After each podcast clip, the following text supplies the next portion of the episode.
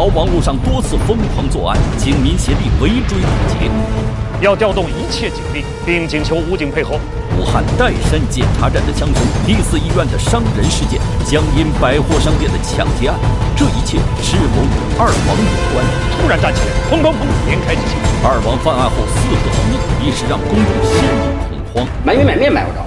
群众的一条举报线索，令二王行踪浮出水面。李三号，李三号，你那发现情况没有？江西广昌能否成为东北二王罪恶人生终点？档案揭秘：一九八三全国通缉令，追捕二王。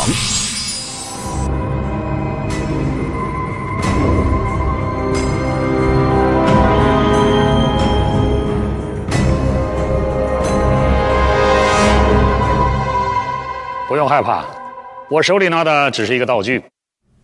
这是六七式步兵手榴弹，长有二十点四厘米，重大约有半公斤。爆炸的时候产生七十多块碎片，有效杀伤半径七米多。五四式军用手枪专用子弹，七点六二毫米，杀伤力巨大。这里一共有三十六发，加上五枚步兵手榴弹。这些弹药，如果落在穷凶极恶的歹徒手里，那后果是不堪设想。大家可能想不到吧？这些东西，正是一个弱女子从两个歹徒的手上生生抢过来的。那这个弱女子她是谁呢？她哪来这么大的力量和胆子，做出这样的事情呢？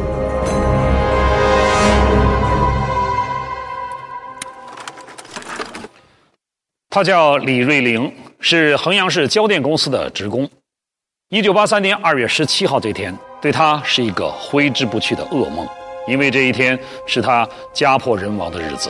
一九八三年二月十七号是农历正月初五，整个衡阳市还在农历新年乐融融的气氛里边。上午十点左右，李瑞玲和丈夫带了女儿，正准备上姨妈家串门去。一家三口从家里推了两辆自行车，高高兴兴、有说有笑地走了出来。谁也没想到，这时候意外发生了。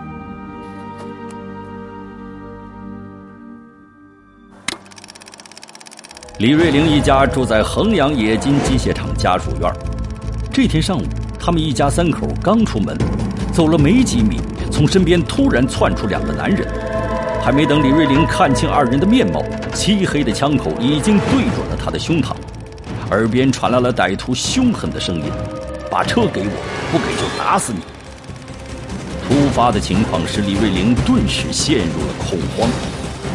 就在这一瞬间，他的自行车已经被两人抢走了。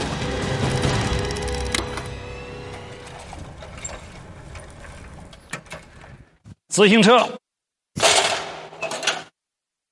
在当年是一个很普遍的代步工具。虽然这玩意儿在当年是个值钱的东西，但是李瑞林一家月收入有一百五十多块钱，算是不错了。今天看来也是个中产阶层。一辆自行车抢就抢吧，再买一辆就是了。毕竟对方手里有枪啊，犯不着为一辆自行车去冒个这个险。碰到这样的情况，可能大多数人都会这么想。可惜。李瑞林一家人当时没有这么做。关于李瑞林一家和歹徒搏斗的惊险过程，没有留下任何影像资料，因为在那个年代，民间没有什么手机啊、摄像机这些东西。但是在一九八五年出版的一套连环画里面有很逼真的描述，来看一下。自行车被抢后，李瑞林的女儿抢先一步，紧紧地抓住了自行车上的货架。可是凶狠的歹徒对着年仅十五岁的少女就是一枪。当父亲一看女儿不知死活，就像一头发怒的雄狮朝二人扑过去。杀红了眼的歹徒对着李瑞林的爱人当胸就是一枪，李瑞林的爱人当场被打死。眼看歹徒就要骑车逃之夭夭，平日斯文娴静的李瑞林发疯似的死死抱住歹徒手里的黑色提包不放。当时他心里只有一个念头，就是抓不住凶手，也要拿到凶手的物证，以便协助公安部门把他们抓捕归案。凶残的歹徒举起手枪朝他的头部瞄准，李瑞林夺下提包，紧紧地搂在怀里，仅仅用右手护住头部，子弹穿过李瑞林的胳膊，又穿透他的两颊，把他的下巴和下牙床击碎。但歹徒的黑色提包还是被李瑞林死死地搂在怀里。李瑞林不怕死，两个歹徒还真的没想到，在情急之下，他们顾不得跟他抢，于是骑上自行车，慌慌张张地跑了。那么，李瑞林冒着生命危险抢回来这个包，里边装着什么呢？就是这些：五枚手榴弹和三十六发子弹。可以说，他抢回来这些东西。在后来，让很多无辜的百姓免受了生命的威胁。那么，究竟是谁手段这么残忍，竟然胆敢在光天化日之下，在衡阳市区行凶杀人？没错，他们正是被全国通缉的持枪杀人犯东北二王。一九八三年二月十二号，家住沈阳的王宗芳、王宗伟兄弟二人。因盗窃沈阳四六三医院小卖部被人发现，凶残开枪打死四人，重伤三人。随后乘坐从北京开往广州的四十七次列车，企图南下逃跑。在列车上被乘警发现，二王在开枪打伤乘警后跳车逃跑，消失在离衡阳四十里外的山野郊区。李瑞林一家遭到枪击之后，他闻讯赶来的同事火速拨打了衡阳市公安局的电话。案情重大，公安局长立刻带领侦查员和法医二十多人，二十分钟内赶到了现场。衡阳警方没有料到，二王从四十七次列车跳车逃跑以后，并没有继续向南方流窜，而是大摇大摆地进了市区，并且公然露面，犯下了又一起惊天血案。二王在衡阳现身并再度犯案的消息震动了整个衡阳，公安部门调动全市所有派出所的干警和厂矿企业保卫部门的武装人员，分五路追击二王，同时封锁了所有进出市区的路口要道，力争把二王围堵在市区。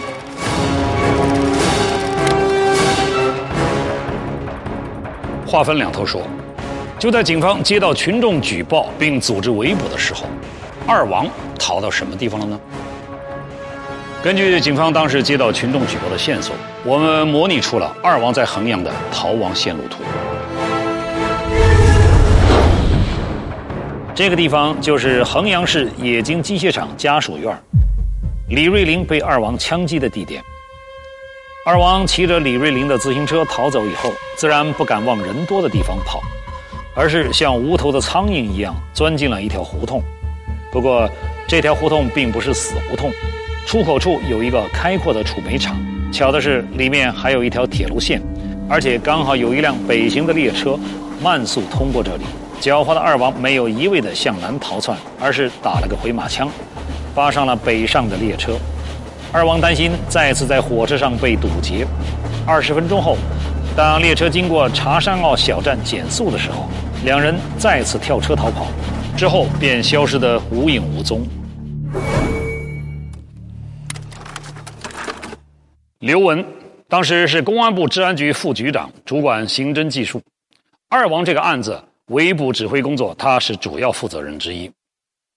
二王在衡阳犯案后再次逃跑，下一步的围捕工作怎么展开？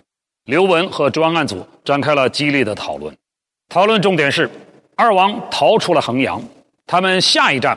会去哪里？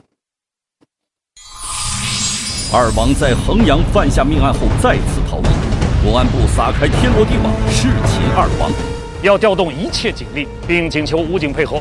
武汉街头的枪战引发市民恐慌，买米买面买不着，甚至抢个布匹、电灯泡都有。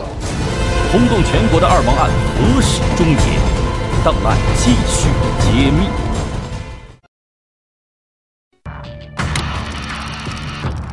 与二王相关的信息不断的传到了公安部指挥部，专案组成员根据二王由北向南的逃亡路线和二王有亲属在海外等情况及相关物证情报的分析，作出如下判断：二王原计划是乘四十七次列车到广州，然后妄图越海出逃。四十七次列车上与民警的遭遇打乱了他们的行动计划。衡阳遇险，致使他们漫无计划的逃窜。遍布城乡的通缉令肯定也让二王感觉到公安机关已经布下天罗地网，不敢贸然南行，北返也不安全，所以极有可能流窜在长沙、武汉一带。应该在这些地点重点布控设防，其他区域协助设防。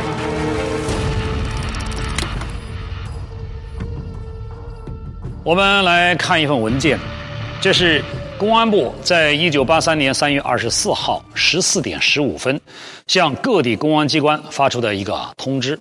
来看看是什么内容。这是一份公安部内部传真电报。其实就是一个会议通知，通知各地公安机关派人到北京来开会，干什么呢？研究如何追捕二王。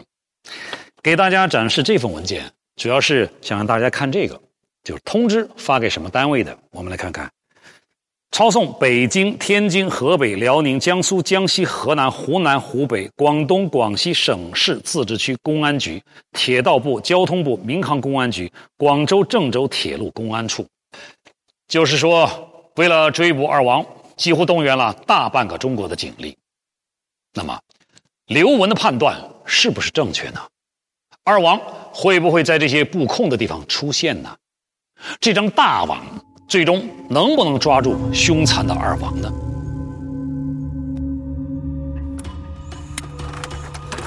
正如刘文所料，二王在衡阳茶山坳消失了三天之后。出现在武汉市第四医院，并被一位实习女医生发现。在发生搏斗后，两人把女医生打伤潜逃。警方在勘查现场时，发现二王在搏斗中有一个人受了伤，现场留下血迹等部分物证。专案组对获得的指纹和血迹进行了分析化验，经确认，血迹、指纹正是王宗芳的。专案指挥部。立即安排武汉警力在进出武汉的各个交通要道进行全面布控。这是湖北省武汉市的戴家山收费站，当时叫岱山，是个检查站。那时候没有收费站，因为连高速公路都没有。本来这是一个很不起眼的地方，但是1983年3月25号这天，它成了全国瞩目的焦点，因为二王在打伤女医生、藏匿五天之后，在这个地方。又现身了。一九八三年三月二十五号上午十点十五分左右，岱山检查站的两个民警在检查站外的公路上值班。一个骑着旧自行车的小个子男人引起了他们的注意。为什么注意到他了呢？哎，因为他不自然，神色慌张。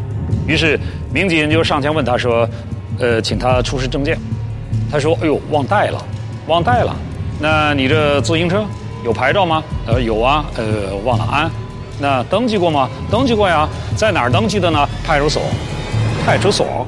哈哈，这个回答一下就露馅了。因为在武汉，负责登记自行车的部门不是派出所，而是交通队。民警知道他在撒谎，于是打算把他带到检查站内进一步盘问，于是就把他往里推。这一推不打紧。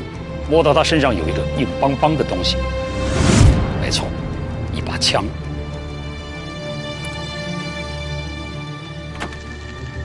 一查说他他有枪，说这这个民警呢就把这个这个王忠伟啊给摁倒了，但是这个王忠芳呢没进去，他们两个分离着走了。王忠芳是在对在在检查站对面那个厕所里边，他这边一抓他，他就连喊带叫，他那边就知道了。他就过来，拿着枪过来就开着枪。看来二王真的很狡猾。逃出衡阳以后，他们警惕性有所提高，连走路都前后分开，有个照应。而且在检查站打死打伤民警之后，他们抢了民警的枪，但是并没有往出城的方向逃，而是想利用密集的人群做掩护，返回到城里。距离岱山检查站不到一公里的岱山派出所，在接到报警之后，立即派出了三名公安人员进行堵截。双方在马路上相遇了，并且开展了激烈的枪战。但是警方手上只有一支枪，而二王手里呢有三支。在交战过程中，警方的手枪居然卡壳了，这样二王借助火力上的优势，又窜回了武汉城里。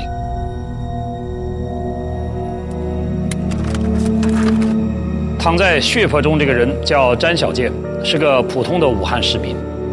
一九八三年三月二十五号这天，他骑着自行车，带着两岁的孩子，沿着武汉长航科研所的外墙在骑行。这时候，墙下面一个洞里边突然钻出来两个人，他们正是王宗芳、王宗伟。看见詹小健骑着自行车，王宗伟掏出手枪，不由分说对着他的头部“梆”就是一枪，詹小健应声倒地。王宗伟拽起自行车，骑着就跑。王宗芳紧追几步，跳上了货架，完全不顾那个两岁的孩子还在地上哇哇大哭。这两个凶残的家伙就这样以无辜的生命为代价，制造混乱，然后消失在茫茫人海中。武汉是连接中国南北的重要交通枢纽，铁路、公路、水路交通四通八达，人口有好几百万。自从三月二十五号逃跑以后，二王就再也没有在公共场合露面。时间长了，社会上各种传言也就多了起来。二王当时成了老百姓茶余饭后谈论最多的话题人物，而且越传越邪乎。有人说二王是神枪手，打人百发百中；有人说他们心狠手辣，杀人如麻。随着这些谣言的散布，群众中的恐慌情绪也越来越严重。导致了就是社会上有些紧张和混乱，通往郊区要道的路口都被公安武警控制起来。控制起来以后呢，那外地运菜的进不来，时间一长久了，人们的这个恐惧心理就变成实际了。我得生存，买买买买米买面买不着，买就抢夺大米来面。当时二王的名字在全中国几乎是尽人皆知。他们带来的恶劣影响也远远超过了普通的刑事案件。面对社会的恐慌、舆论的指责，公安部门面临着前所未有的压力。我们来听听当时的公安部长刘富之是怎么说的。呃，那个怪话就很多了，说你这公安局啊，应该改成粮食局，改牌子，吃饭的，骂人的，真的，那个骂人了。公安人员不分昼夜的侦查办案，却换来人们这样的嘲讽，这种感觉憋在心里肯定不好受。可是又没法辩解，谁让二王迟迟的不能被逮捕归案呢？可话又说回来，为什么二王能够好几次在公安机关的包围之下逃脱呢？难道他们真像人们传说中的那么神吗？我们还是先来看一样东西。来看看这样东西，这是什么呢？手枪。当然了，这是旧中国仿造德国的驳壳枪制造的，俗称盒子炮，也叫快慢机、二十响、大肚匣子等等。在上世纪二十年代，在旧中国的军阀混战里面，曾经大量的使用。大家可能不知道，在一九八三年。在中国，很多基层民警还配备着这样的老式武器，老掉牙的盒子炮对二王手中杀伤力极强的五四式手枪，结果怎么样？不言而喻。而这只是当时公安警力的整体状况的一个缩影。上个世纪七十年代，由于我国公安系统基本被破坏，人员配置不完整，信息沟通不顺畅。到一九八三年时，整个公安战线警力还是有很大的缺口，全国各地车站、码头、交通要道的堵截网络都没有形成。面对大案要案，捉襟见肘。在过去的十年中，没有增添和更新设备，出现了枪没有罪犯的好，车没有罪犯的快，耳目没有罪犯的灵的怪现象。所有的治安管理机制已明显跟不上国家改革发展的速度。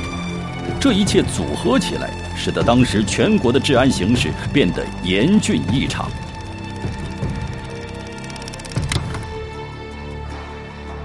说起当年公安人员的办案条件和环境，二王案件的前线总指挥刘文，他体会最深。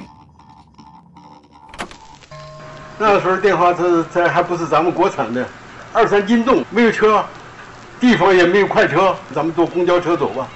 根本没连冲锋枪都没有啊！在这个过程，在武汉打响了以后，我就专门向部队去买了二百件防弹衣，然后发给这些地方。后来这个枪不行啊，我就叫成都这个枪械厂给我们生产了微型冲锋枪，当时就生产了五十台。所以啊，当时的情况和现在还真的不能相提并论。我们现在经常看见的巡警、防暴警察等等，都是二王事件之后才建立起来的，这是后话了。而当时摆在公安人员面前的现实是，从1983年3月二王从武汉逃跑之后，已经有两个月没有露面了，侦破工作也一度陷入停顿。到五月份，当时中央政法委书记彭真对二王案件做出了这样的批示：活要见人，死要见尸。二王案九侦未破，公安部发布第一份悬赏通缉令：活要见人，死要见尸。一九八三年新中国的首次严打，能否令二皇行踪浮出水面？老三大，老三大，你那发现情况没有？档案继续揭秘。